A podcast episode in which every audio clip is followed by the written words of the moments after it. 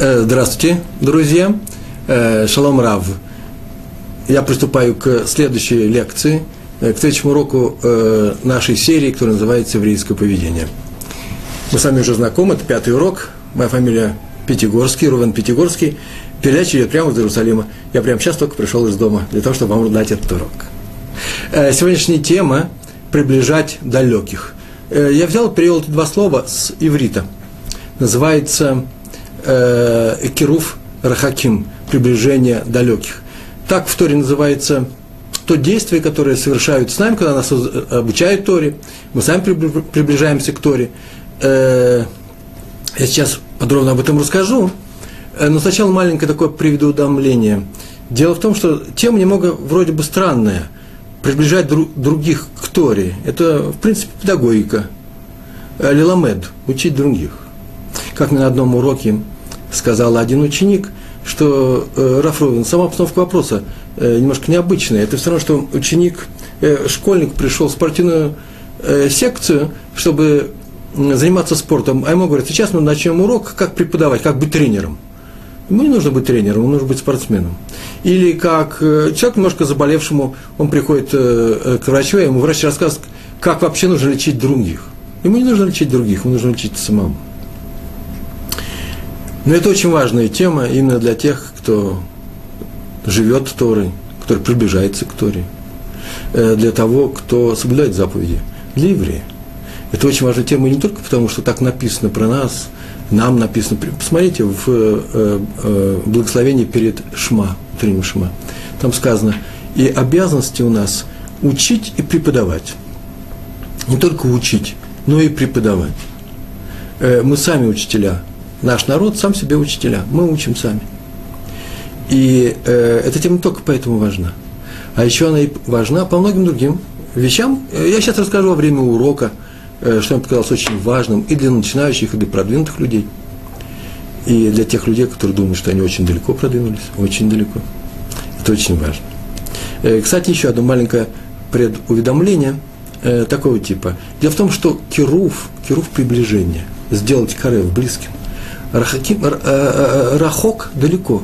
Рахаким – это далекие люди. Что значит далекие? В русском языке вообще нехороший термин. Далекий человек – это не совсем э, хорошая э, похвала в адрес кого-то. Но предполагается, что кто-то далек от Торы. И тот, кто поближе к нему, тот его приближает э, к ней, к Торе, или приближает к, э, к Торе этого человека далекого.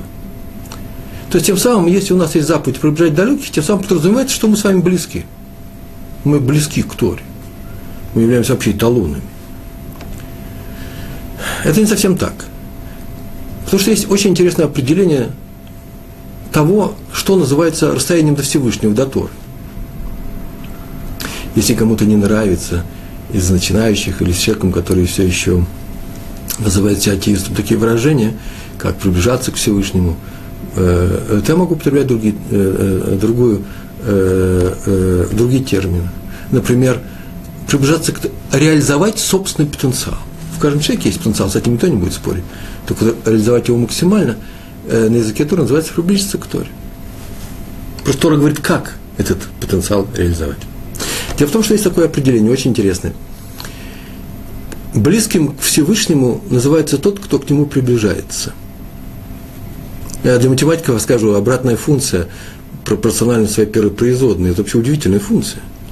Тот, кто приближается к Торе, тот и близок к Торе.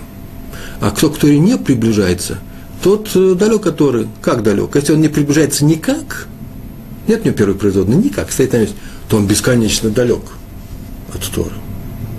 Можете представить, один человек соблюдает ее, э, но никак не растет, достиг какого-то уровня, так и остался на своем уровне молится три раза в неделю, ну, три раза в день, всю неделю, в субботу четыре, зная значение молитв, молится, но стало за много-много лет своего детства, для него это стало рутинной работой, он же к этому привык. И никаких, ничего нового в этом он не чувствует, не переживает.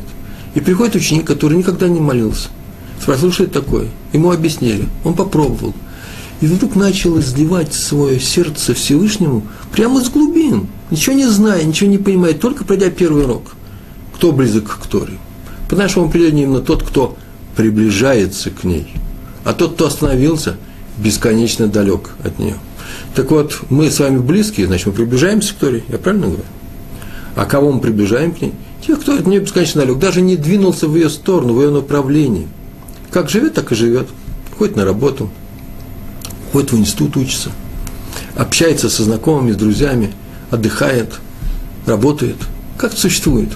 И никакого улучшения, никакого духовного подъема над собой э, в себе он не испытывает. Он не нужен такой, даже такой потребности он это не испытывает, не испытывает. И когда вдруг он приходит к нам и говорит, а чем вы занимаетесь, какой Торой, мы начинаем ему рассказывать, о, сейчас мы начинаем заниматься приближением далекого от Торы человека. Почему далекий? Потому что он даже к ней не двигается. Как только начинает двигаться, поостерегитесь, он, может быть, сразу становится ближе вас. Если кто-то стоит на месте, он бесконечно далек от Тора. Это так, при уведомлении, это еще не сам урок, а сейчас я его расскажу. То, что я подготовил, материал был у меня очень много, я больше сегодня вообще даже маленькую только того материала, который я приготовил, я не пройду э, и не расскажу, а хотелось бы рассказать много, потому что тема уже ужасно интересна, удивительно, на удивление очень интересно.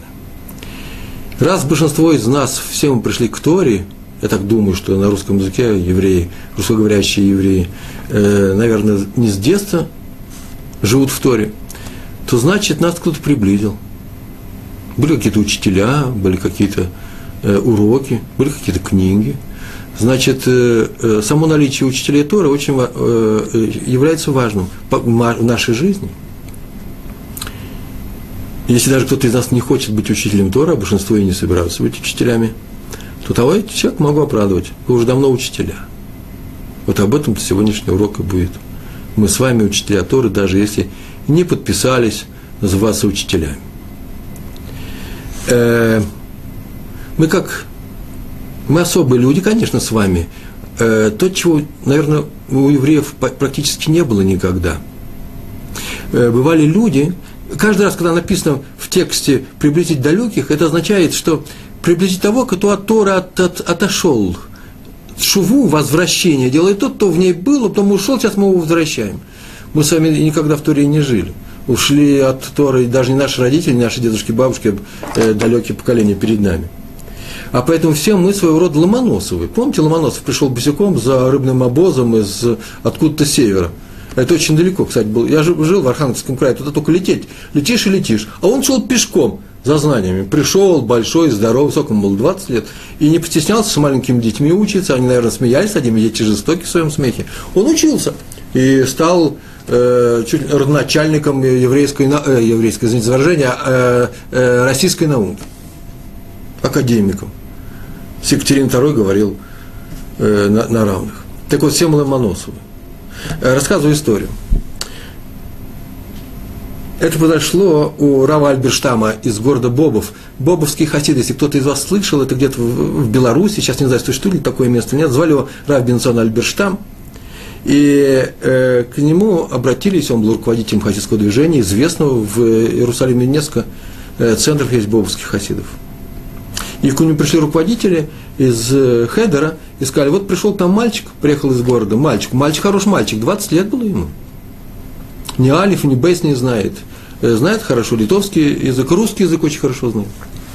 Из семи, которые полностью муниципировал. Э, два, профессора, э, два поколения профессоров, кто даже, может быть, в был, пришел, хочет учиться. Вдруг ему стало это ужасно интересно. Но мы же его не можем взять, с детьми учить. Как-то можем быть с детьми учить. Детям у нас в Хедере 3-4 года. Это даже не Ломоносов, это супер Ломоносов. Он хочет учиться. И Раф Альберштам сказал, что это заповедь для нас. Вообще нужно радоваться такому случаю. И он попросил всех учеников, которые были постарше, постарше ученики в Хедере, это 11-12 лет, чтобы каждый с ним сидел каждый день, в меру возможности, полчаса. Так он учили Алиф Бейс. Алиф Бейс – это грамматику. Писать, читать, говорить. И читать э, э, хумыш, пятикнижие. Ну, потом научили читать Раши. И сейчас называют такие большие этапы, я сам проходил это годами потом Мишну, Гемару, а через 10-15 э, лет стал самым серьезным и самым любимым учеником э, э, руководителя Адмора бобских хасидов. Это стал очень большим раввином. Да что там говорить? Сам Раби Акива всю Тору мы знаем, мы всю Тору знаем от учеников Раби Акивы. То, что вся она прошла через Раби Акиву. Он был совершенно безграмотен до 40 лет, не умел ни читать, ни писать. Он начал учиться 40 лет, его кто-то приблизил. Кто приблизил Раби Акиву? Раби Тарфон из Лода, главный раввин того, той общины, рядом с которой э, жила семья э, будущего великого ученого Раби Акивы, Бен Йосеф. Э, у него был учитель, который занимался, очень серьезно занимался Кируф Рахаким. И сам, э, э, сам Раби Акива, у него было очень много э, учеников, очень много учеников, тысячи, за ним ходили тысячи учеников, вокруг него учились тысячи учеников. 12 пар, 12 тысяч пар этих учеников, между прочим, умерли от Большого Мора в, в, в некоторый период между Шивот и Песахом, и когда прекратился этот мор, был Лак Баомер, то, что мы отметили э, ровно неделю назад. Час в час. Ровно неделю назад. Он был тоже большим учителем. В книге Бамидбар написано, книгу, которую мы сейчас начинаем на, на этой неделе, Бамидбар, первая глава, первый недельный раздел, эта книга тоже называется Бамидбар, там написано о том, как были исчислены Э, все евреи, которые шли по пустыне, 40 лет они ходили. Они были перечислены, а в конце сказано, что а колено Леви не было перечислено, считалось у него особые задачи, они принадлежат Всевышнему, а начиналось это так. Искал Всевышний Моше, пророку Моше, приблизь колено Леви к Аарону и его сыновьям. Аарон, брат Моше, уже занимался храмом, он же был близок к Всевышнему, а теперь приблизь и ты. Не сказано «возьми», распорядись, чтобы они занимались такой работой. Сказано «приблизь». Вот это вот слово «приблизь», э, и э, для того, чтобы они работали в мешкане, в переносном храме, мешкан называется, э, это, это выражение, это слово, Рикараф, мы употребляем для, во всех случаях, когда мы привлекаем к работе, к, к, к Торе каких-то других евреев. Приблизить к Торе евреев – повторяю, это и тех, кто жил в Торе и ушел из нее, временно ушел, проявил слабость, а тех, кто, э, кто оставил Тору, и тех, кто даже никогда ее не видел, никогда не слышал. Поэтому как только кто-нибудь к нам обратится с вопросом, слушай, что ты делаешь? Двоюродный мой племянник или племянница. В чем заключается смысл всего этого? Мы обязаны отвечать еврею на этот вопрос. Почему? Потому что это называется приблизить далеких. Это заповедь, это заповедь, которая э, написано прямым образом в Торе. Заметьте, что это ничего общего не имеет с миссионерством. Мы не распространяем знания о Торе, мы не ищем э, новых, э, э, как называется, прозелиты в других религиях для того, чтобы они тоже стали верующими людьми. Прозелиты – это люди из, снаружи. Евреи не могут быть прозелитами в еврейской религии. Евреи, они есть евреи – нам запрещается приближать к Торе других людей. Это отдельный разговор, очень серьезный разговор, серьезная учеба. Но евреям мы э, по мере возможностей, я потому что скажу, что это за мера, э, э, должны, обязаны помочь, э, если, есть, э, если есть такая необходимость. Есть случаи, когда не надо этого делать, очень редко, э, это редко. Э, сегодня как раз об этом поговорим, об этом и есть урок. Есть еще один пример, между прочим, не из совсем э, старых времен, из э, э. Э, два-три поколения после Раби Акивы был такой случай, когда один человек, который жил в Торе все время и происходил из большого рода, Раби Йоханан, э, повстречал, э, однажды просто повстречал на улице, на берегу реки Иордан, повстречал огромного, сильного э, еврея, который явно ничего не соблюдал, без всякой кипы, кипы э, заинтересовал его в Торе, и так появился у него любимейший из учеников, Решлакиш, Раби Шимон бен Лакиш. Э, он стал его любимым учеником.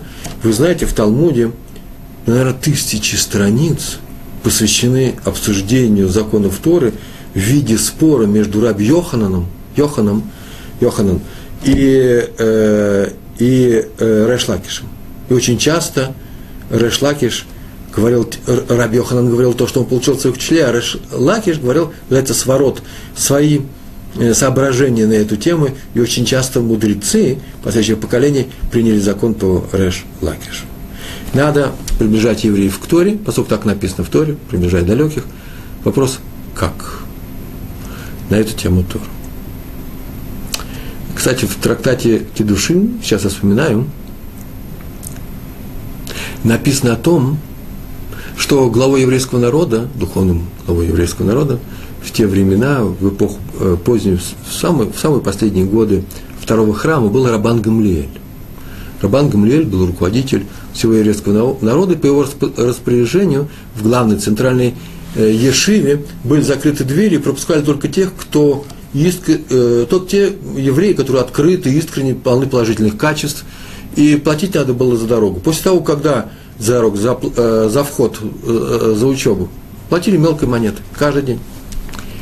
И когда главой еврейского народа был избран э, его ученик, крупнейший ученый Раби Лезер Бен Азария, то первое, что он сделал, открыл дверь, убрал привратника, разрешил учиться, приглашать всех, хороших, плохих, всех евреев, и внести сотни-сотни скамей, скамеек для того, чтобы новые ученики могли учиться. Отсюда следует только одно, что Тора для всех. Раз Тора для всех, то мы не мы выбираем, кого приближать к Торе, кого удалять от Торы. Не дай Бог, это не наше дело. Это занятие э, э, для Всевышнего, а мы выполняем свою функцию. Но так или иначе, есть некоторые проблемы, а именно, каждый ли из нас является учителем. С одной стороны сказано, прям такое выражение, не я его придумал, от злодея удали. Что такое злодей? Что такое злодей? Тот, который делает плохие вещи. Скажи просто, вы всегда делаете хорошие вещи? Вы никогда не сделали ни одной плохой вещи? Вот той степени, в какой я сделал хоть одну плохую вещь, я злодей. Например, человек, ну не я, а обычный человек, какой-нибудь другой, я просто взял пример, сейчас придумал. Э, э, он очень э, нехорошо разговаривает с женой, ругается с женой. Вот от этого надо удалиться. Не от человека, а этому человеку нужно удалиться от этого свойства, от этого качества. Э, разговаривать, э, разговаривать плохо с другими евреями, своими близкими. А раз так, то и у нас есть такие качества. А раз так, то и у тех людей, которые далеки от Торы, тоже есть такие качества. От них же нужно удалиться. Почему от них нужно удалиться? Чтобы... Э, так просто написано, что если человек не соблюдает Тору, э, нарушает субботу, активно, открыто, знает, что нужно соблюдать, э, от такого человека хорошо бы удалиться – в каком, в, какой, в каком смысле? В том смысле, чтобы не перенять у нее такое вот легкое отношение к нашим заповедям, чтобы э, не заразиться от него э, неве, э, неверием. На что мне один ученик на одном из моих уроков так сказал такую фразу, Рэбе, но ведь это же как э, случай человека, который заболел, заболел опасной болезнью. Так, это, это не мой пример, это пример ученика моего. Если этого заболевшего человека не лечить, то кто ему поможет? Поэтому, если я скажу, что я не хочу заниматься с теми с людьми, которые не соблюдают субботу, то кто же им поможет соблюдать субботу? Отдельный разговор нужно или вообще соблюдать субботу, это отдельный урок. Ну, предположим, мы уже знаем, мы с вами уже знаем, что нужно. Кто ему поможет, если не я? Если я, я скажу своему ученику, не преподавай, ну не можешь ты преподавать, ну не преподавай. Кто ему может помочь? Как тому больному? Больному может помочь врач. Войти в палату, где можно подхватить какой-нибудь опасный вирус, какую-нибудь другую болезнь обязан врач. Мы с вами не обязаны. Если у нас есть призвание быть врачом, да, то там и учителя тоже, учителя Торы. Если нет такого призвания, нет такой возможности, то от этого нужно, э, э, по возможности, по крайней мере, э, к этому не надо стремиться. Итак, с одной стороны, удались от всего, что меня удаляет от Торы, а с другой стороны, называется приближать евреев к Торе. Как же это согласовать? Вот об этом идет разговор. Раби Леви Исхак из Бердичева, у него был совершенно замечательный рецепт. Рецепт, как преподавать. Это очень просто. Любя. Однажды, показываю пример, однажды он разговаривал с одним человеком, о котором было сказано о том, что это вообще злодей злодеев. Он и ворует, он и то-то нарушает, и это нарушает. Где они нашли такого человека в Бердичеве в, во времена Раби Лис, э, Леви Исхака из Бердичева, я не знаю. Но так или иначе нашли, и он однажды с ним разговаривал. И вдруг однажды такую, такую фразу он ему сказал. Послушай, господин еврей, я просто испытываю огромную, огромную зависть э, по отношению к тебе. Тут очень удивился. Завидовать по отношению ко мне? Да я злодей злодеев. Что за зависть? Тут огромная зависть у меня, не простая, а огромная. А именно, сказано, что тому, кто делает тшуву, кто возвращается к Торе, кто тот возвращается к правильному пути из любви к Всевышнему, этому человеку все грехи прощаются, не просто, не просто прощаются, а все его грехи переворачиваются, становятся заслугой. Как будто бы он не нарушение делал, а наоборот делал очень хорошие вещи, за которые полагается заслуга от, с небес. Представляешь, если ты говоришь, что ты, ты сам сказал, если ты говоришь, что ты злодей из злодеев, сколько можно много привернуть, если ты сделаешь тшуву, возвращение к Торе, каких высот достигнешь. Мне, который вообще в принципе ничего такого плохого не старался делать, никогда не делал, я, по крайней мере, не знаю об этом, мне такой высоты не достичь. И знаете, что выслушал его, это, это была шутка, наверное, выслушал этот человек, сделал полную шоу, стал одним из его самых близких хасидов. Так написано, так все хасидские рассказы э, э, завершаются э, хэппи-энд. Так вот, мы тоже приближаем людей к Торе. Как мы приближаем людей к Торе, даже когда не записываемся раввинами, учителями, даже когда не даем лекции, даже никогда, когда не даем уроки по э, Шедурхай, как называется, прямой передаче из Иерусалима в Лос-Анджелес, все равно мы занимаемся приближением людей к Торе. Мы людей приближаем к Торе, повторяю, или отталкиваем, не дай Бог. Каким образом? Примером. Собственным примером, своей собственной жизнью, словами, своими поступками. Если мы выполняем заповеди, не только кашрут, кстати, а все заповеди, какие можем. И главное, что любим других евреев, то нас знаете, что говорят – о нас говорят так, смотрите, какая хорошая Тора. Мы видим перед собой человека, который любит других евреев. А если мы ведем себя с людьми плохо, то о нас, не дай Бог, о нас скажут, смотрите, какая Тора плохая. Она сделала из этого человека плохого человека. Был нерелигиозный, стал религиозный, а теперь им плохо разговаривать с людьми. И в таком случае мы можем совершить, не дай Бог, просто своим поведением, не записывая свои учителя, мы можем совершить то, что называется хилуляшем. Это то, что мы говорили, между прочим, в э, один из предыдущих уроков, э, прошлый раз, по-моему, не дай Бог. Это называется хилуляшем, поношение имени Всевышнего, при принижение э, Торы на, э, э, в глазах людей. А если мы показываем на своем примере, как себя нужно вести, это называется кидуш Ашем, освящение Всевышнего. Между прочим, сейчас я сказал таки, такую банальную вещь. Человек учит примером. Извините, а вещь совсем не банальная. У меня есть несколько уроков, и на одном из них приходят э, мамы, которые сдали своих детей в религиозную школу. И дети их, детей их приближают к Торе. Мама тоже заодно, они ко мне на урок в частности ходят. И они задают вопросы, очень практические вопросы. Э, что делать в такой ситуации? Такая ситуация, они мне рассказывают ситуацию. И я им даю какие-то советы, иногда даю э, советы, даю свои, э, высказываю свои собственные соображения, иногда говорю, что я не знаю, можно посоветоваться с Арбанем, но, как правило, вопросы очень простые. Как воспитывать людей? А ответ один. А воспитывать их нужно примером. Заметьте, примером, а не замечаниями. Я тебе что сказала? Как себя винешь? э, не чеши вилкой э, э, спину. Э, сейчас же иди вымой руки. Сколько раз тебе говорить вымой руки? Я тебе говорила 20 раз вымойте руки.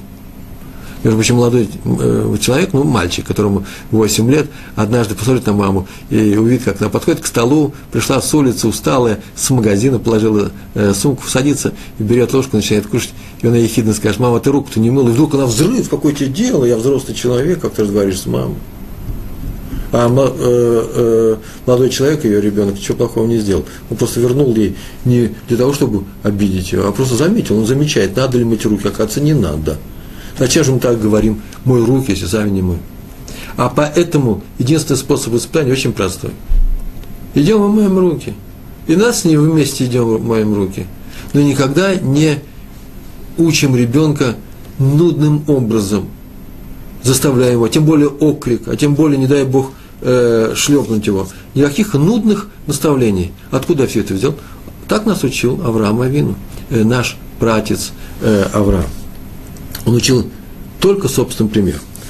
Кстати, между прочим, мы начали с того, что у нас в книге Бамидбар написано э, о том, что написано было о том, что приблизить надо, приблизить колено Леви. Сказано было Моше, Моше Рабейну, нашему учителю э, э, Моше. А отсюда мы учим, что приближать нужно евреев к Торе. А вот интересно, что об этом сказал один из э, таких выдающихся учителей Торы, Хатам Софер, э, э, написал в своей книге следующее. В пророке Ишияу написана одна фраза, которая впрямую связана с этим. Там так сказано. В пророке Ишияу в 41 главе, там так написано, про евреев, а ты, а дальше идет раз, развернутая э, характеристика еврейского народа, а потом некоторые фразы. Ну, как, что за характеристика?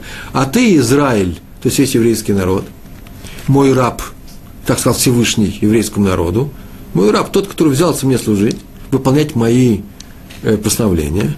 Вдруг это сказано неожиданно, Яков, то есть ты Израиль, мой раб, и еще и Яков. С чем это связано? Почему ты Яков? Уже Израиль вполне достаточно. Яков был сыном, э, внуком Авраама.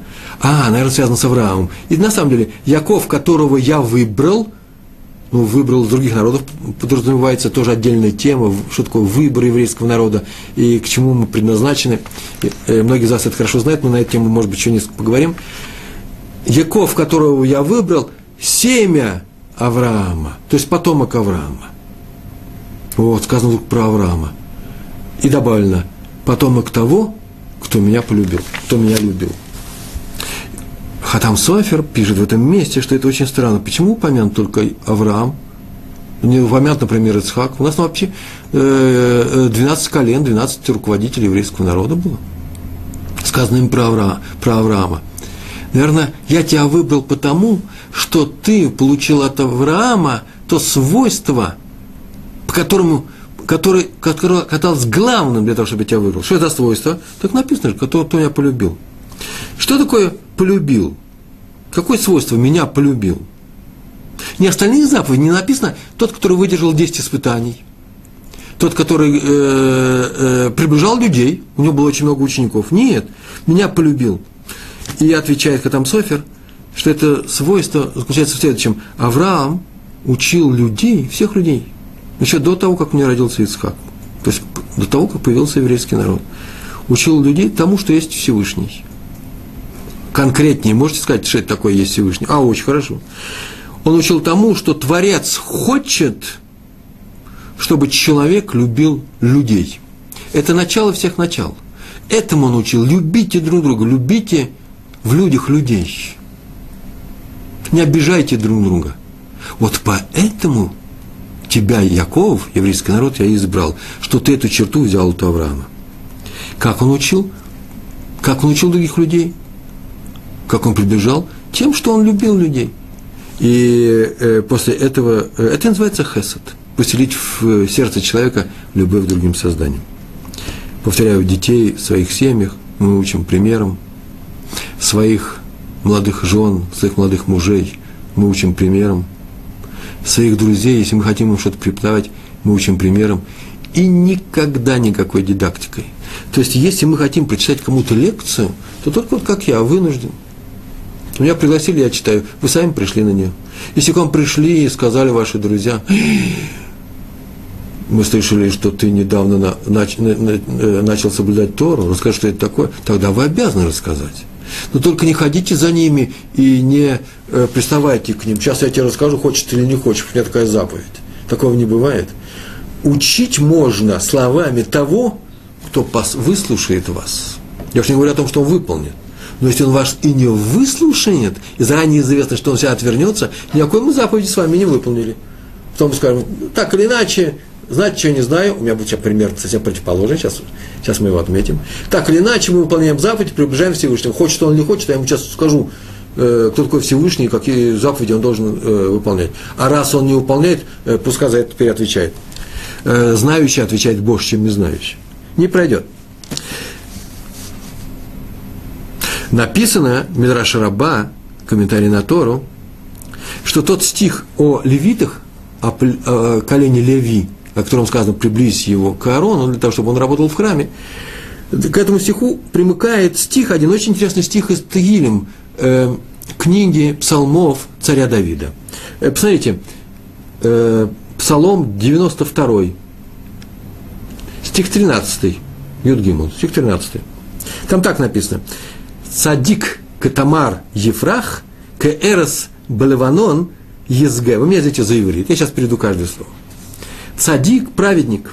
Праведник Катамар Ефрах распустится, как пальма. То есть распустится не в смысле расцветет, а именно э, ветви упадут по разные стороны, будут ужасно красиво, будет видно издалека. Цадика видно издалека. Их немного, пальмы в мире немного. Цадиков немного. Между прочим, нужно знать контекст, чтобы понимать стихи, надо знать контекст. Контекст там был очень интересный. Не надо отчаиваться, я по своему немножко скажу. Не надо отчаиваться, очень много злодеев вокруг меня. Ну, так много злодеев. Ой, так им же хорошо, злодеям-то хорошо, может, же стать злодеем. Да нет же им плохо. Злодеев много, но они как трава, они везде цветут пышным цветом. Но они однолетние растения, они отомрут. У них нет будущего. Травы нет будущего. А цадиким, праведники, их мало. Они как пальмы, и они многолетние. Они расцветут, и их видно издалека. Но это еще не весь стих, еще до конца. И несколько слов осталось праведник расцветет, как пальма, Кэрос Баланон Езге, поднимется, нависнет, как кедр лаванский. Э, кедр из, э, из Ливана, ливанский. Э, кедр из Ливана, очень красивые деревья были, из них, по крайней мере, их все применяли, использовали при строительстве храма царя Шломо, Шломо Гамелах, царя Соломона. Это очень красивое дерево, необычайно прямое, с пышной кроной. Так вот, праведник уподоблен, уподобляется пальме и ливанскому кедру. Ну так -то одному, а, чему-то одному достаточно, чем сказано и это, и это. И очень интересный, мне показался, это очень интересный комментарий от, э, Большим, э, от имени э, Большим Тов, э, родоначальника, э, того, кто начал э, движение э, хасидута, хасидизма. Он так сказал на этот стих – есть два вида праведников. Первый – это как пальма. Чем отличается пальма от остальных деревьев? Широкая, тень большая. Фрукты есть, плоды. Финиковые пальмы имеется в виду. Есть праведники, которые плодоносят. От них можно многому чего научиться. Они дают пользу не только своим примером, они пользу дают. А есть вторые, как кедр. Сам по себе дерево очень красивое, но плодов у него нет. Так сказать, праведники в шубе, э, плодов нету, домой ничего не принесешь. Между прочим, я сейчас вот сказал ту фразу и подумал, есть такие праведники, лабит, вавники, если вы слышали, да? Всего их 36 праведников. Такая легенда, что на них мир держится. Они явно не пальма, они явно кедр. Их вообще не видно, никто не знает. Они просто люди, которые живут обычной жизнью. У меня в доме, ну, я не знаю, ну, 80% моего дома, в котором я живу, это небольшой дом – 10 семей, 10 квартир. Там, по-моему, э, ну, кроме моей, 8-9 праведников полных. Они могли бы быть ламит вавниками, то есть одними из этих 36. Это просто обычные люди, которые никак плохого не говорят, и плохого ничего не делают, помогут тебе, если нужно, учатся. Просто изумительно по отношению к тому, что я видел в России, там и в России такие были люди, то есть просто процент повышенный в моем районе, религиозном, в Иерусалиме. Называется Рамат Шлома. Э, э, но про них никто бы не сказал, что на них мир э, держится. На таких, как они, но не на этом же человеке. Поэтому я про кедр ничего не знаю, тоже очень важно, очень нужно. Но есть праведники, как пальма, а есть праведники, праведники, как кедр. Мы с вами, может быть... Так вот, учитель Торы, все-таки это пальма с плодами. А остальные люди, которые не предают, это просто кедры. У них нет плодов ну, кроме тех плодов, которые дома, поэтому каждый из нас пальма в своем доме. Вы же учителя своих детей.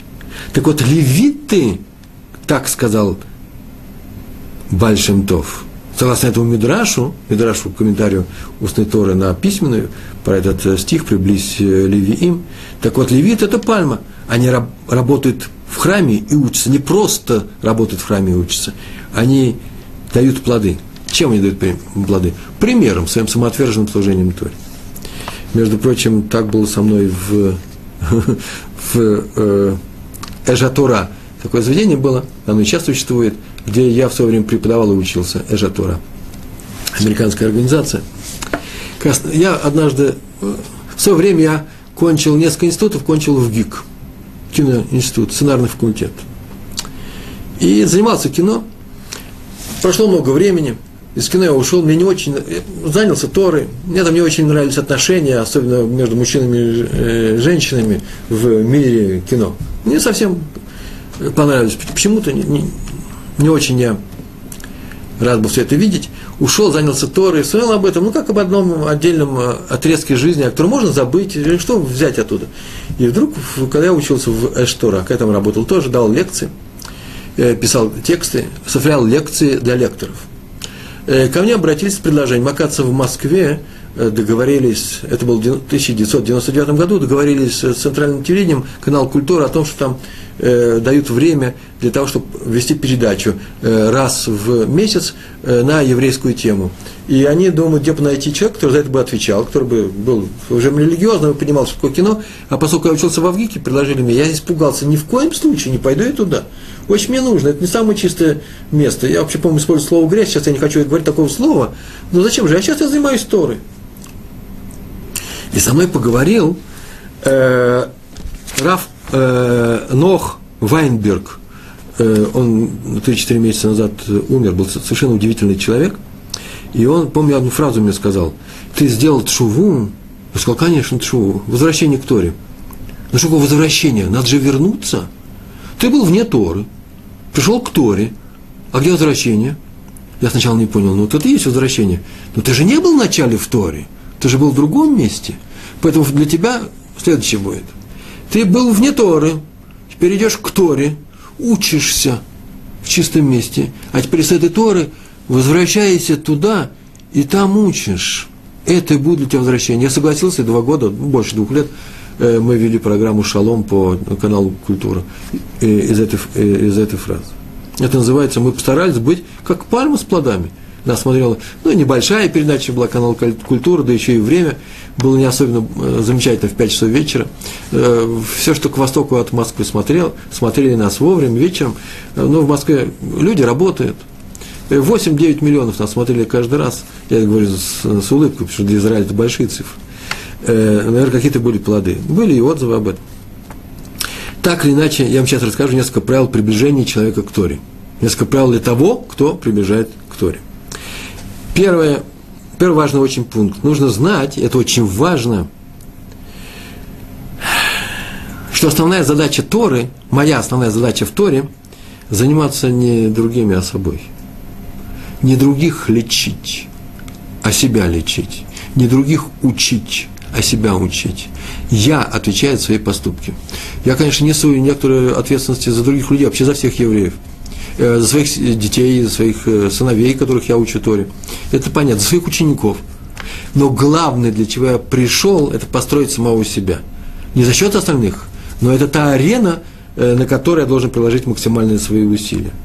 Поэтому задача моя не других критиковать, а себя – отвечать не за других очень часто, кроме особых случаев, а за себя.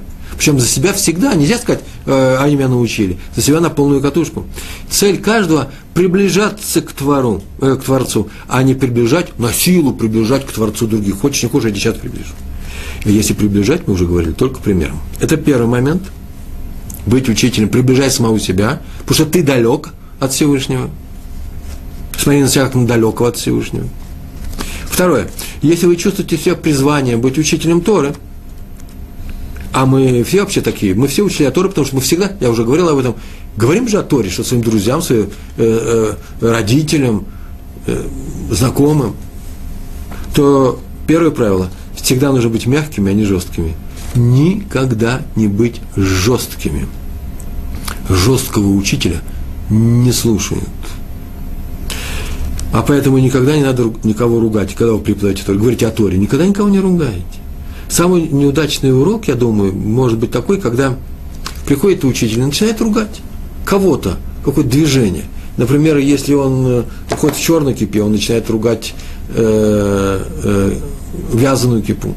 Смотрите, как что они делают. Если он вязаную кипе, он начинает говорить, ой, эти досы, такие, такие рысяки, это критика. И на это бывает просто самая настоящая ругань. Э, кто-то приходит и начинает ругать э, прогрессивных э, евреев или рефор, рефор, реформистов. Реформисты, реформаторы, реформистов.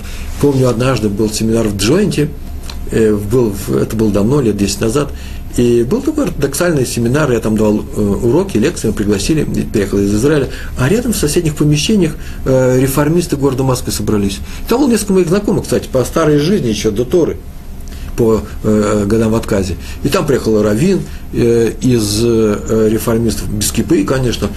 Я подошел с своими друзьями, разговаривал. Они сказали, ой, Ребрун, дайте нам урок. И они знают, что я ругать ведь не буду реформистов. Равин был против. Он сказал, сейчас он научит, и вы сейчас повалите все к этим ортодоксам. Ну, что такое он говорил на английском языке, может, я не понял. Так иначе урок у нас не вышло, я ему давал урок в кулуарах, но ко мне несколько людей контрабандой ходили на лекции. Слова плохого про реформистов они от меня не услышат. Да и как можно ругать? Миленькие мои, реформисты – это люди, которые в Америке, в свое время в Германии, сделали такие ворота, по которым религиозные евреи уходили из еврейства. А если они такие ворота поставили в России, по крайней мере, это было лет 10 назад, то к ним приходили люди, которые вообще Тору не знали, что это такое то хоть в виде реформистской Торы, где все разрешается, и никаких требований к тебе нету, но изучается история еврейского народа, изучаются какие-то заповеди, просто теоретически. Какие-то заповеди э, выполняются, кибутаваем, субботу они устраивали, но свечами что-то говорили. Ну, говорили же, они приблизили к Торе людей, которые вообще были далеки, то они замечательные вещи делают. Многие из них, из этих людей, которые пришли к ним, потом пошли стали ортодоксами. И правильно тут Равин сказал, э, что я их приведу к, э, ортодоксии? Правильно? Э, я думаю, что просто нужно смотреть на эти ворота, в какую сторону идут ученики, на выход или на вход. Никого не нужно ругать. Почему? Потому что ругань неприятная, и когда слышит критику, а не позитивные вещи – могут отвернуться от такого учителя. Э, не надо даже ругать даже не евреев, не надо ругать даже христианство. Расскажи, что позитивно, расскажите о позитиве, что позитивного есть в Торе, а не что плохого есть э, в других, э, в других доктринах. Это второе правило. Третье правило. Вообще-то в счет идет все. Не только сколько людей мы привлекли, но и скольких людей мы оттолкнули. А поэтому никогда не говорите, не рассказывайте то, чего не знаете. Так сказать, не знаю. Э, иначе получится, как мы говорили, Хилуля Ашем, да? Э, то поношение имени Всевышнего, э, которым стараемся избегать. Помню, я однажды встретил учителя, хороший человек, кстати, может быть, чем был, из одного из городишек в Москве, он давал, в Москве потом жил во время отказа, там женился, устраивал огромные столы, накрывал, субботу он делал, проводил, приглашал всех на это, был ужасно, очень добрый человек. Но будучи учителем, учителем физкультуры в своей бывшей жизни, где-то на Украине, я не против учителей физкультуры, кстати, я им завидую, здоровый образ жизни. Но, будучи учителем, он говорил на уроках про науку, про, электрон, про электроны, рассказал, что все это глупости. Он хотел опорочить науку, сказать, что э, э, э, Тора, Тора вот это великая вещь, а наука, она примитивная. И многие люди, ну что они, э, э подошли ко мне потом однажды, где-то встретил кого-то, были таких уроках, ну что, человек говорит то, чего не знает. Э, конечно же, их оттолкнуло. Я даже не знаю, как они пошли к Торе через другие двери. Через эти двери они явно не пошли. Четвертое правило. Знайте, что не только ученик получает от учителя, но и учитель от ученика. Так что мы, мы на эту тему говорили. Старайтесь себя вести таким образом и погружаться, чтобы не, чтобы не заразиться неверием, э, скептицизмом. Сейчас на эту тоже скажу еще один, есть у меня пример. И четвертое, э, пятое. Запрещается вступать в дискуссии, особенно с другими народами с другими э, э, движениями, с другими конфессиями, например, о плюсе или минусе христианства или выгоде нашей. А, а э, э, в дискуссии у нас не ведутся. И запрещается вступать в спор с насмешниками Тор, даже с евреями, которые э, издеваются на Торы, устраивают э, э, неприятные вещи – Э, хотят принизить Тору и тебя э, в том числе. Э, дискуссии у нас разрешались, ну как разрешались, нас заставляли в средние века, в позднее средневековье, если вы знаете, в Испании, во Франции под угрозой погрома нас заставляли участвовать в дискуссиях. А на самом деле мы их не проводим, потому что нам не нужны ни прозелиты, мы не миссионеры. А вот насчет насмешников, им иногда нужно не только смолчать, но и притупить зубы. Так написано, а с младшему четвертому сыну своему притупи зубы, когда он спрашивает тебя про Песах. Помните по четырех сновьях э, в Седер Песах? Но лучше между, между нами говорят, ничего ему не тупить, а взять и смолчать. Э, будет лучше. Правда, нужно не ошибаться. Потому что иногда под э, видом насмешника выступают некоторые люди. Рассказано про Рава Лоренца и Рабанит Лоренц. Известная женщина была очень высокой праведности и очень много сделала для русских евреев здесь, в Иерусалиме. Моя семья их э, знала, эту семью. Э, моя жена общалась с Рабанит Лоренц. Э, она устраивала девочек, э, которые приехали из России в 80-е годы, а потом в 90-е устраивала в религиозные, э, и, и Ешивы устраивала, и религиозные школы для девочек в Бет Яков. Одной, од, про одну девочку из Бет Якова в Иерусалиме рассказывали, что на урок она вела себя немножко, нехорошо она вела. Она, говорит, она уже знала, Приехала, уже, ей уже был 14-15 лет, уже взрослый человек. Вела немножко вызывающе, даже не, не, не поведенчески, но задавала провокационные вопросы учителям. Все остальные слушают, она задает вопрос. Здесь таких вопросов даже никогда не возникнет. Она же была снаружи, пришла внутрь, поэтому ей легко было задать такой вопрос. Все остальные удивляются, сам вопрос появился. Никто же не, не, не спрашивал, ты что, неверующая девочка? Неверующая не надо об этом э, говорить вслух и пропагандировать и смеяться над учителем. Так или иначе, она задавала несколько таких вопросов. Пришла учительница, одна, вторая пожаловалась э, директору, директрисе, э, и та сказала, выгнать, не надо нам такую, такую ученицу дошло до, до э, Рабанит Лоренс, Рабанит Лоренс рассказал своему мужу, Раф Лоренс тут же позвонил директору, я не помню, директор или директриса, это школа была или э, семинар, в который учатся девочки после 16 лет. Так или иначе, он схватил телефон, тут же позвонил, говорит, вы не можете ничего этого сделать. А почему? Если бы ты слышал вопрос, который он задает, точно бы выгнал. Потому что он сказал, нужно обратиться к Раву Шаху. Да, жил Рав Шах, крупнейший ученый, крупнейший авторитет. Директор поехал к Равшаху. Равшах выслушал все это. Знаете, что он сказал? Прям так сказал, что идет, глупости. Не обращайте внимания. Задает на вопрос глупости. Судя по тому, как я вопрос он задает, ей не хватает вашего внимания. Она себя чувствует одинокой, отдельной. Все остальные в семьях, а у них семья слабая. Ни, ни родственников здесь нет, они одни приехали, в Торе не сильные. А, а, а, а вы не обращайте на нее внимания. А высшее внимание к ней нужно. Так они начали делать. Знаете, девочка закончила семинар – вышла замуж за Авреха, человек, который учится в Колоре. Сейчас у нее, если я вам сейчас скажу, что у нее больше 10 детей, что она ничем не отличается от всех остальных религиозных людей, вы мне, наверное, не поверите. Поверьте. А ведь ее могли выгнать. А это означает, что насмешникам э, зубы затупи, притупи, ответь им сильно, чтобы они не издевались. Но выбирая, нужно все сделать с умом, выбирай, потому что иногда тот случай, когда это не насмешник, а просто ребенок, которому нужна срочная помощь.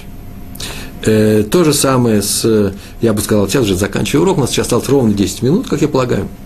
Правильно? И э, сейчас расскажу еще об одном э, случае, который мне показался очень нужным. Так надо делать. Многие евреи, ну, многие евреи, больше, чем хотелось бы, увлеклись христианством.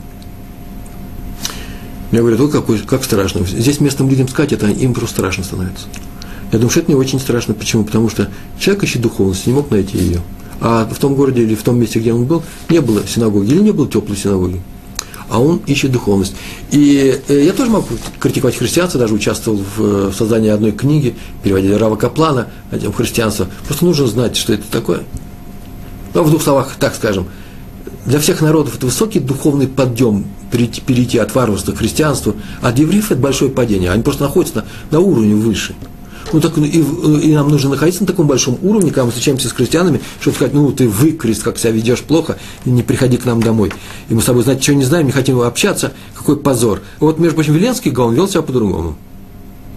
Его однажды посадили в тюрьму, это известно, это факт его биографии, и он сидел в, в Санкт-Петербурге, уж не знаю, там, Шлиссельбург или какие там еще есть крепости, э, э, тюрьмы. В Москве все знают, в Санкт-Петербурге не все так или иначе, он сидел в одиночке, а у него был э, охранник по ту сторону железной э, двери с окошечком, э, сидел человек, и он рассмотрел, что это еврей. Выкрест, еврей. Мог бы ему не общаться бы с ним. А он с ним разговор разговаривал, как с другом, не обращал внимания на то, что я очевидный выкрест. И однажды он взял еду какую-то, привел, э, э, у него была еда, он взял э, кусочек хлеба, вымыл руки, чтобы сказать на э, э, гамуцы, браху на хлеб.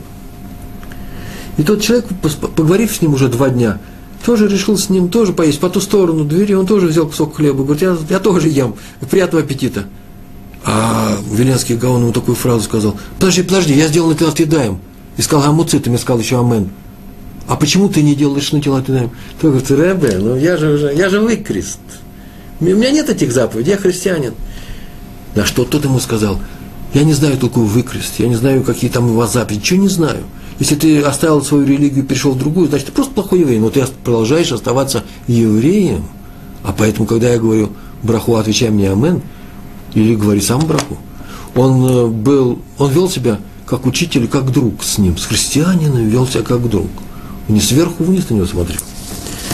Э, это большой урок для нас. Еще я несколько историй расскажу, и на этом свой урок закончим. История про Рава Шлома Шварца. Уже раз мы заговорили о спасении евреев, этот еврей был спасен, он вернулся к Торе. Рав Шлома Шварц из, из Эжатура рассказывал, что у него был знакомый, э, э, который во время войны, после войны, был полковником э, американской армии, равин американской армии. Они разъезжали по Польше, по, по Голландии, разъезжали по Голландии, которые освободили американские войска от немцев. Ездили из монастыря в монастырь. Ох, как жалко, у меня нет времени рассказать, почему они ездили, зачем, каким образом дети туда попадали. Так, значит, там были еврейские дети, которых спасли тем, что сдали их в монастыри. Знакомые, соседи, друзья, кто-то подобрал. И о них ни, ни с того нигде не известно. Он их спасал. Как мог спасать? Как он возвращал далеких к Торе. Они приезжали, у него была большая бригада, человек 4-5 огромных негров – приезжали к вечером, обязательно вечером к монастырю, к женскому монастырю, предположим, требовали, чтобы открыли, оккупационные, оккупационные войска открыли дверь, входили туда, все перепуганные, где у вас тут э, то место, где спят девочки, шли туда пешком с автоматами, заходили туда, все были перепуганы, их пропускали, они входили, девочки еще только ложились спать, лежали, маленькие девочки, 11-12 лет, а чуть меньше 9, 5 лет войны, перепуганные негры вошли с автоматами. Он подходил, выключал свет и в тишине говорил громко «Шма Исраэль!» и замолкал. И вдруг в нескольких местах кто-то продолжал «Ашем Алокену, Ашем Ихат». Включали свет, брали этих детей и увозили. Это те дети, которые помнили о том, что их мама и папа учили, говорит, шма на ночь. Так он спасал э, людей, э, э, в отличие от тех, кто скажет, ну они же христиане, они выкресты, оставьте их. Нигде никого оставлять, нигде никого не оставляем. Э, две истории про э, под занавес. Одна первая история про Раби Нота Вайса, очень важная история, который, нету времени, рассказываю быстренько, который у него был такой обычай, он шел в старый город, это было лет 30 назад, шел в старый город в Иерусалиме, и там в одной из синагог, рядом с синагогой Рамбана, он давал дроша. Дроша – это ведь э, э, перед Минхой беседа Равина о Торе. Он приходил тогда, он давал ту дрошу, и все люди слушали. А тут была жуткая жара. 30 лет назад, мне, извините, не было кондиционеров, а их сейчас в Иерусалиме не очень много. А жара стояла страшно, никто из дома не вышел. Он пришел, посмотрел, никого нету, вздохнул, взял талит, одел его э, себе на плечи, э, на шею, встал э, в нужном месте и начал рассказывать Драшу. Полтора часа сам загорелся, рассказывал Драшу о том, что в Торе написано в этом недельном разделе. Закончил, сказал спасибо, в пустоту. И пошел домой, и вдруг, собрался выходить, вдруг подбегает к нему человек, выбежал человек, молодой человек, без кипы, без всего – и в слезах начал ему чуть ли не руки целовать. Говорит, спасибо, Рэб, я прослушал все хорошо. А ты-то куда такой? Я изгуляю. Я приехал с Тель-Авива. Нерелигиозная семья, четыре поколения. Ходил, гулял, жарко. Деться некуда, вижу, никого нету. Зашел сюда, зашел в, женскую, в женскую половину зала, лег там, только начал дремать, приходит кто-то и начинает на чистом и выйти, красиво очень. Что-то рассказывать, я вдруг увидал, что это про меня. Он сделал Дорошу и приблизил настолько далеко, что даже он его не видел. Это называется приблизить к Торе. И последняя история, поскольку у меня еще ровно 3 минуты, 4 минуты, правильно? Я рассказывал последнюю историю, мне очень понравилось, а потом финал наш, нашей беседы. Извините, ну такой у меня характер рассказывать все. Сначала медленно, а потом торопиться. Так получается. Так вот я приближаю э, далеких к Торе. История про одного равина, о котором имени неизвестно, было написано в газетах, что звали его Яков. Раби Яков. Поехал он в Швайц – это было лет примерно 10-12 назад. Швайц, Швейцарию. Приехал он в Швейцарию. Э, э, что-то они там лечились в каком-то швейцарском городке, воды какие-то, с женой, уже люди пожилые. Приехал он там и остановился в каком-то пансионе в платном гойском, ну там был какой-то кашрут, наверное, ну как-то этот вопрос был решен, часто ездит в Швейцарию. И там он познакомился, увидал, увидал просто одна пара из, из, из Израиля, он видит, что они разговаривают на иврите, муж, жена и дочка, 17-летняя дочка. И познакомился с ними, ну, здрасте, здрасте, вдруг они уже уезжают, Раф Яков, Раби Яков остается, они уезжают, сегодня ночью самолет, а мы в 4 часа, к нам приедет машина, и мы уезжаем. А до 4 часов нам где-то нужно э, перекантоваться, где-то побыть нужно. А хозяйка гостиницы говорит, нет, платите за полный день. Раз 4 часа с 12 ночи, за полный день. А денег у них было уже немного. Но делать нечего, будем сидеть в лобби. Подходит к ним Раби Яков, говорит, слушайте, поселитесь у меня, а я потерплю ничего, я все равно учусь полночи. Моя жена там где-нибудь в уголке э, э, э, э, пробудет некоторое время. И сказали, нет, нет, тогда что делать? Он с ней просидел в лобби развлекал их, чтобы не было скучно. До двух часов, до двух, до двух часов он сидел, а потом говорит, что все уже два часа осталось, через два часа придет машина. Они сказали, уходите, уходите, все, большое спасибо за то, что провели с нами беседу, замечательно, интересно было, спасибо. И он поднялся. Но перед четырьмя часами он пошел их проводить. Он спустился вниз и провожал их. А когда они же уезжали, у них не было денег на дорогу обратно. Еда. Ну, они уже были с билетами. Он взял две шоколадки, швейцарского шоколада, кошерного, и вложил ему в пиджак. Они уехали. Ровно через год Рабьяков получает приглашение на свадьбу. И написано, а вы, Рабьяков, фамилия такая-то, обязательно придите к нам, потому что есть определенный повод для того, чтобы вы были у нас на свадьбе. Вы приедете и увидите, что это ваша свадьба. Касается вас. Он так удивился, приехал. Другой город приехал. И оказалось, что эти люди приехали в Швейцарию, не очень богатые люди, соблюдающие, полностью хредимные люди. У них девочка 17 лет – решила оставить Тору. Совсем оставить Тору. Она не удовлетворена ничем, ни людьми, ни заповедью, ничем. Ну, хочет пойти в университет, не просто пойти в университет, можно пойти в университет продолжать заниматься Торой, оставить Тору. И Рабаним сказали, слушайте, давайте, нужно как-нибудь развлечь ее, отвлечь, езжайте куда-нибудь за границу. Отдохните там недельку, может пройдет, может у нее просто кризис возрастной. И они поехали туда, ничего не получалось. Ничего она не хочет никуда и возвращаться к Торе. Но когда она увидала, как Рабиков им предложил комнату – свою и просидел с ними полночи. А потом в конце положил шоколадку, которую они нашли уже в такси, будучи голодными, не нашли эту шоколадку и увидали, что у него была в руках это, она вдруг прониклась настолько серьезно, не, не в веру во Всевышнего. В этом, в этом у нее отказа не было, у нее было только соблюдение или не в соблюдении вся проблема была. Что он сказал, раз такие люди есть, она осталась, и сказала, что я хочу, чтобы у меня муж был такой же, чтобы у меня были дети такие же. Нашла Авреха, и сделали свадьбу, и Раби Яков приехал на эту свадьбу. У нас еще одна минута осталась. Э, это и есть приближение к Торе. Другого приближения к Торе нет. Сначала приближайтесь сами, а потом работайте над собой, а остальных учите, уч, если хотите учить, главным образом примером и любовью. Но если вы хотите быть учителями Торы, то тогда это очень сложная задача, необычайно сложная задача каждое действие, которое вы совершаете, каждое слово, которое вы говорите, а значит и каждая мысль, которую вы думаете про себя, хотя и думаем, мы можем понять, что никто же ее не видит, ее не слышит, не бывает такого. Это является не что иное, как для остальных людей Торой. Они так скажут, это же есть Тора. Он же взялся соблюдать Тору, значит, Тора и есть такая, как, как он. А раз так, то вы являетесь примерами Торы. А поэтому будьте наилучшим примером Торы. Э, Торы, а именно приближайтесь, каждый раз делайте некоторые движения в сторону Торы, чтобы не было э, привычки. Э, э, не, первое, никогда не смотреть сверху вниз на остальных людей, которые не соблюдают Тору. Не дай Бог. Почему? Потому что они, может быть, как тот злодей, который встретился к бердическому раву Леви Ицхаку, Э, сделают э, тшу, окажется выше нас, а мы смотрели на них сверху вниз. А нельзя смотреть сверху вниз на праведников. Это же вырастет как пальма, как кедр ливанский. Этот человек, который не соблюдал Торы, теперь значит, все у него будет исправлено э, в, э, в положительную сторону. И где мы останемся со своей насмешкой в его адрес? Мы смеялись над кедром ливанским, мы смеялись над Торой, уж не будет ли зачис, записано за, нам, э, за нами это, как Хилуляшем, не дай им Бог значит, мы никогда никого сверху вниз не смотрим. Мы слушаем все замечания в наш адрес, почему? Потому что мы хотим улучшиться. Почему? Мы не хотим выглядеть со знаком минус в глазах чужих, э, других людей. Потому что мы для людей, для многих людей, особенно русскоговорящих, и являемся носителями Торы. И мы даже сделать из своей жизни э, кидуш Гашем. Это очень тяжелый, э, тяжелый путь. Э, остается у нас только одно. Если мы любим Тору, то у нас выхода нет. Нам придется любить людей, как того от нас хочет Всевышний. Большое вам спасибо. До свидания. Шалом, шалом.